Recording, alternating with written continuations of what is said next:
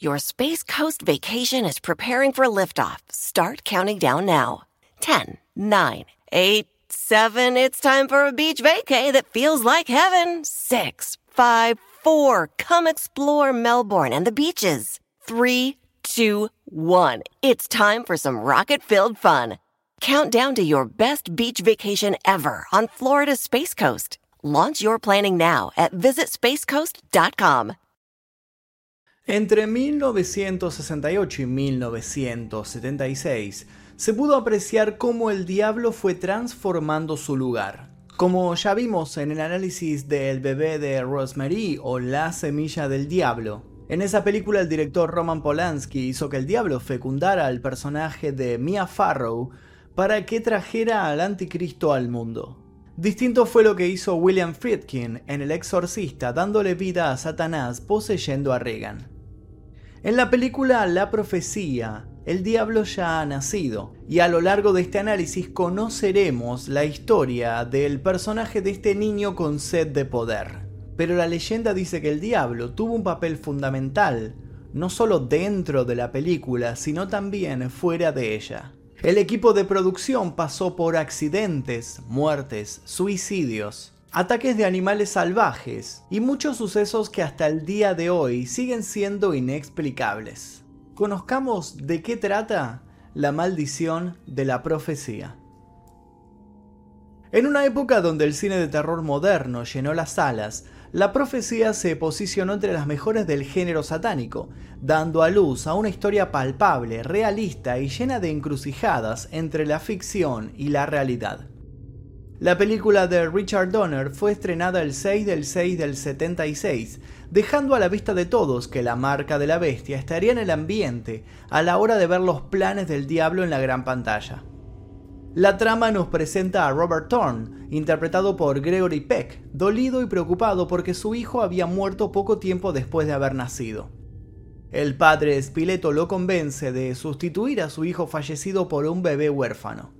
Él acepta y decide ocultarle la verdad a su esposa Catherine. Lo complicado para el actor fue aceptar el papel de Thorne, ya que él había vivido en carne propia la muerte de su hijo, quien se había suicidado poco después de haber aceptado el rol protagónico. Ambos deciden llamar a su nuevo hijo Demian, quien es interpretado por el pequeño actor Harvey Stephens. Tiempo después, Robert es nombrado embajador de los Estados Unidos en Gran Bretaña, y el hijo de Satanás buscará la forma de hacerse con ese poder para cumplir con su mandato diabólico. La vida de la familia se acomodaba. Al crecer, Demian comienza a manifestar algunas acciones que hacen referencia a su origen satánico. Catherine se verá afectada por los comportamientos extraños de su hijo, que irán acrecentándose a medida que la trama avanza. Lo que al principio eran sospechas, se transformará en realidad, dejando en manos del anticristo la vida y la muerte. Richard Donner estuvo muy presente en el trabajo del guion para el film. Él no quería abusar ni de la sangre, ni de los efectos, ni tampoco de los sustos. Sabía muy bien que la esencia del anticristo tenía que ser algo que apareciera a la vista de todos, y así fue como se enfocó en el rostro angelical de este niño. El gran manejo de la tensión, envuelta en una banda sonora increíble, condujo a lo largo de la película el interés de los espectadores, que poco a poco se fueron dando cuenta de que la verdad estaba en Demien y en él yacía la profecía del anticristo. La película nació gracias a Harvey Burnand, que se le había ocurrido en 1973 la idea de la llegada del anticristo al mundo. Este fue quien avivó el proyecto para que terminara en lo que hoy se conoce. Bernard se contactó con el guionista David Seltzer y a cabo de un año, sumando las indicaciones del director, tuvo listo el guion. El film fue todo un éxito. Contó con 2.8 millones de dólares de presupuesto y logró recaudar más de 60 millones en las salas de todo el mundo. Esto potenció la producción de una continuación y acrecentó las cuentas bancarias de sus responsables, sobre todo la del actor Gregory Peck, que había arreglado un pequeño salario de 250 mil dólares, pero con la condición de poseer el 10% de las ganancias de la película. La profecía además ganó el Oscar a Mejor Música. Esta estuvo a cargo de Jerry Goldsmith, quien creó el tema principal, cambiando el tradicional Ave María por el Ave Satani, regalando al oído de los espectadores una terrorífica invocación al diablo. Pero luego de todo el éxito y la alegría comenzaron los problemas para los implicados en la producción. Al poco tiempo todo el mundo estaba hablando de la maldición de la profecía. Uno de los primeros en caer fue Gregory Peck a finales de 1975. Él estaba viajando en un avión con destino a Londres para comenzar una filmación cuando fue alcanzado por un rayo. Esta excesiva carga energética provocó que uno de los motores se incendiara. Las turbulencias llevaron al avión a un punto crítico, ya que estuvo muy cerca de estrellarse en el Océano Atlántico. En ese momento, como en destino final, la muerte esquivó a Peck y se dirigió al productor del film. Una semana más tarde, el productor Mace Newfield se dirigía al rodaje cuando su avión también fue impactado por otro rayo mientras cruzaba el Atlántico. Pero en esta oportunidad el daño fue menor. Ahora bien, dos golpes de la naturaleza eran demasiado. Sin embargo, hubo un tercero. El guionista David Seltzer viajaba en un avión para incorporarse a su puesto de trabajo cuando, adivinen lo que sucedió. Sí, su avión también fue alcanzado por un rayo. ¿Casualidad? Siguiendo con la naturaleza de su instinto, una de las escenas más memorables de la profecía involucró a Gregory Peck tratando de escapar de un cementerio mientras era atacado por una manada de perros Rottweilers. El problema fue que los canes recibieron instrucciones de atacar a un especialista en lugar de a Peck. El especialista se preparó con el traje de protección y los perros fueron liberados al momento de que el director gritó acción. Pero algo salió mal. A mitad del ataque reaccionaron de manera confusa, ya que atacaron al actor y al adiestrador a tal punto que le perforaron las protecciones. Por razones desconocidas, los Rottweilers se violentaron contra ellos, ignorando la voz de mando de su entrenador que les ordenaba que se detuvieran. Por otra parte, el director Richard Donner pudo evitar la muerte no una, sino dos veces. La primera fue cuando debía asistir a una cita en un restaurante, pero este fue bombardeado por el ejército republicano irlandés unos minutos antes de su llegada.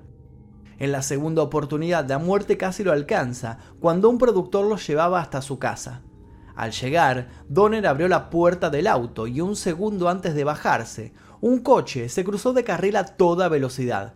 Chocó violentamente contra la puerta, cerrándosela en la cara. El director tenía la pierna a centímetros del exterior y fue realmente un milagro que no terminara mutilado o incluso muerto. Vale aclarar que esto sucedió un viernes 13. Una de las muertes más siniestras y aterradoras relacionadas con el film estuvo relacionada con John Richardson, quien luego de asistir en la creación de efectos especiales para la profecía, continuó su carrera en la película Un puente lejano. Una noche, él conducía junto a su mujer, Liz Moore, también creadora de efectos especiales. La visibilidad era poca y a mitad del camino chocaron de frente contra otro vehículo. Richardson quedó inconsciente, pero Liz Moore fue decapitada al instante, cuando una de las ruedas la golpeó. Cuando Richardson logró recuperarse y se enteró cómo había muerto su mujer, lo enlazó con la espeluznante escena de decapitación que meses antes había diseñado para la profecía. También aclaró que antes del accidente había visto una señal de tráfico que señalaba que la ciudad de Omen se encontraba a 66 kilómetros de distancia. Todos los que vieron el film seguramente recordarán la escena en la que Lee Remick, quien interpreta a la madre de Damien, se encuentra en el zoológico y es atacada por un grupo de babuinos. Cabe destacar que los gritos de ella en esa escena eran reales, porque los monos realmente se habían vuelto locos y estaban reaccionando de manera violenta por lo que se encontraban viendo dentro del auto. En el asiento trasero, lejos de ser captado por las cámaras, se encontraba un entrenador del zoológico sosteniendo a una de las crías de los babuinos con el fin de hacerlos violentar. Toda esta violencia quedó plasmada perfectamente en la película. Lo trágico de todo esto fue que al día siguiente ese mismo trabajador del zoológico fue asesinado por un tigre del lugar. Lo atacó sin razón y murió al instante. Alguien que sí sobrevivió fue el productor Mace Newfield, que luego de pasar por los rayos en su vuelo al extranjero, estuvo implicado en la maldición. Mientras May se hospedaba en el Hotel Hilton de Londres, el ejército republicano irlandés llevó a cabo un fuerte atentado contra el edificio. Afortunadamente en ese momento había salido de improviso a dar una vuelta. Otra de las historias peculiares es que la película necesitaba de varias tomas aéreas. Como en ese momento todavía no existían los drones, estas tomas se realizaban desde una pequeña avioneta. Al principio habían hablado con el conductor de una avioneta local para realizar las tomas desde su avión, pero a último momento la producción cambió la decisión y contrataron a otro. Lo que llama la atención es que este cambio de último momento le salvó la vida a todo el equipo técnico, ya que al día siguiente el avión que deseaban alquilar chocó contra una bandada de pájaros y cayó sobre un auto. Hay quienes dicen que dentro de este vehículo se encontraba la familia del piloto, pero esto nunca fue confirmado. Ante todos estos hechos, hubo una persona que presagió los desenlaces trágicos, afirmando que habría dificultades para terminar el film. Esta persona fue Anton LaVey, fundador de la Iglesia de Satán, que había asistido a Richard Donner durante el rodaje. Las últimas palabras que le transmitió el director fueron para advertirle de los peligros de la filmación y le sugirió que suspendiera todo. En la escena en donde Damien ataca a su madre antes de llegar a la iglesia, se ve que la locación es la Catedral de Wilford. Este lugar emblemático se tiñó de misterio después del estreno de la profecía. La gente tenía miedo, no quería asistir a la misa por temor al diablo.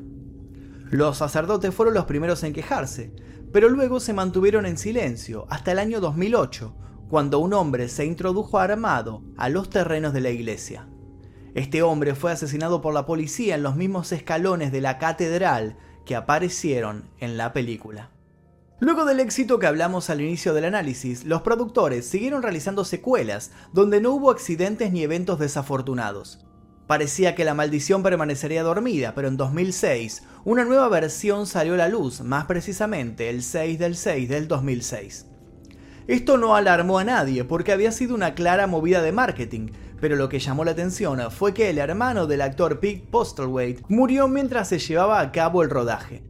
Pero, ¿qué fue lo que pasó con Harvey Stephen, el pequeño actor que interpretaba a Damien? Después de aparecer en una película para televisión en 1980, no volvió a interpretar ningún papel en el cine, hasta que lo buscaron para que formara parte del remake de La Profecía en el año 2006. Años más tarde, después de este remake, el productor del documental The Omen contrató a un investigador privado para que lo encontrara para hacerle una entrevista, pero fue realmente imposible. En 2016 un hombre salió del anonimato tras protagonizar un penoso incidente que tuvo lugar en Westerham, Inglaterra. Y es que el 21 de agosto de ese año, Stephens detuvo su coche en una carretera empinada de Westerham y agredió a dos ciclistas sin mediar palabra. Les pegó con tanta violencia que uno de ellos incluso acabó con el casco partido.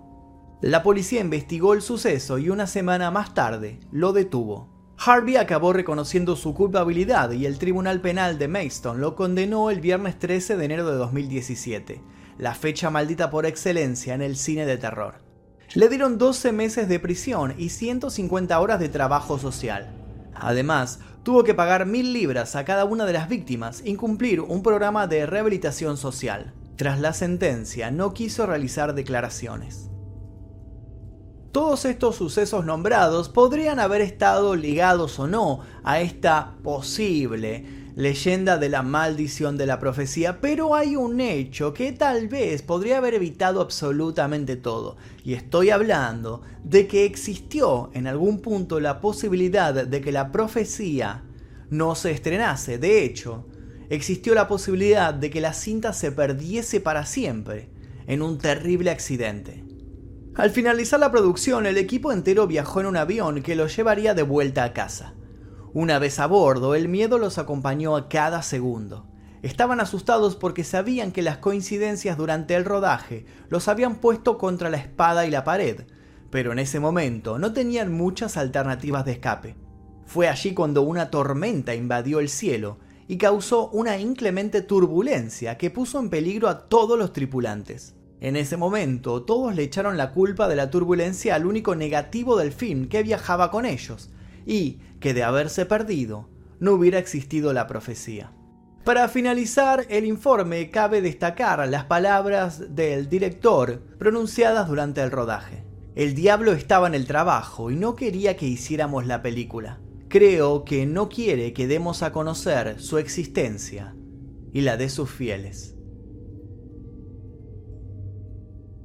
Y hasta aquí el video del día de hoy, espero que les haya interesado este video de la maldición de la profecía. Si les interesa este tipo de videos, les dejo un par de recomendaciones aquí dando vueltas. Los invito también a suscribirse si es que todavía no lo hicieron, activar notificaciones y dejar sugerencias de videos aquí debajo. Mi nombre es Magnum Mephisto y nos veremos seguramente en el próximo video.